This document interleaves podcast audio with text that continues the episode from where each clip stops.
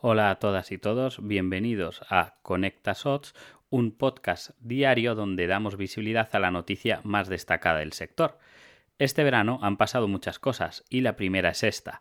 Nueva voz. Soy Alejandro Ramos, conductor del podcast mensual Conectando con, y ahora también me vais a tener de forma diaria por aquí iremos seleccionando la noticia diaria más destacada para generar un debate y oír vuestra opinión. Va a ser un podcast rápido para escuchar por la mañana con ese primer café y que entre todos podamos eh, debatir y opinar.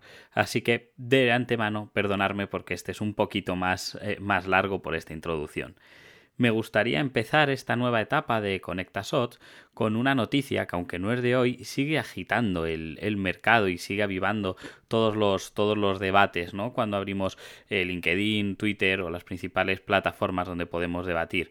Y es el cuadrante mágico de Garner, ¿vale? El cuadrante mágico de Garner que se publicó hace unas semanas y pudimos ver las eh, principales plataformas e-commerce SaaS, ¿vale? Es muy importante porque yo también veía mucha gente que preguntaba por típicas plataformas plataformas open source, pero recordar que el cuadrante mágico de Garner, en este caso de plataformas e-commerce, solo recoge las que son, las que son de tipo SaaS. El mayor cambio, sin lugar a dudas, es Shopify, que se ha posicionado como líder, pasando de Challenger a líder en un solo, en un solo año.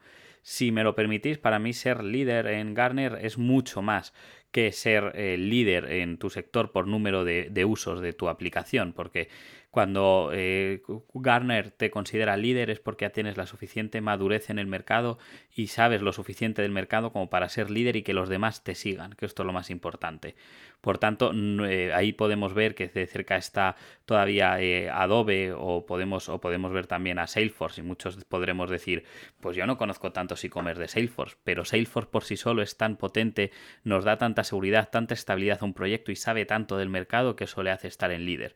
Por tanto, desde aquí nuestra enhorabuena a Shopify. Además, nosotros desde Conecta llevamos trabajando con, con Shopify varios años ya y hemos desarrollado proyectos de conexión avanzados desde por ejemplo un SAP con Shopify no y cuando eh, alguien cuando llega a la Conecta un proyecto de estos estilos de conectar un SAP con un Shopify ya nos hace mucho que pensar no eso todo, cuando alguien va a usar SAP es un proyecto ya estable no está muy un proyecto normalmente grande no estamos hablando de alguien que, que, está emprendiendo y que se mete con y que se mete con SAP no así que eh, nosotros encantados de esta posición y encantados de nuestra solución Conecta Hub apoyar eh, a todas estas empresas más grandes que ahora cuando vean eh, Shopify como líder, pues eh, piensen en esta, en esta solución para su para su e-commerce.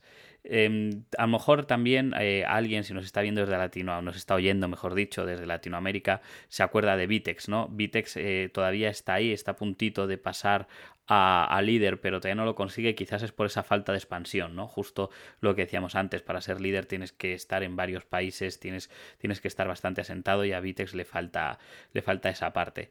Y no quería despedirme sin hablar de Sana Commerce, que se coloca en, en, en, las, en, la, en la parte de, los, de, los, de las plataformas más de nicho y Sana Commerce, que al final es más de B2B, el, el, RP, ¿no? El, RP transformado en e-commerce, nos habla mucho de hacia dónde está yendo el, sector. ¿Y tú qué opinas acerca de, del cuadrante mágico de Garner? Te esperamos. Gracias.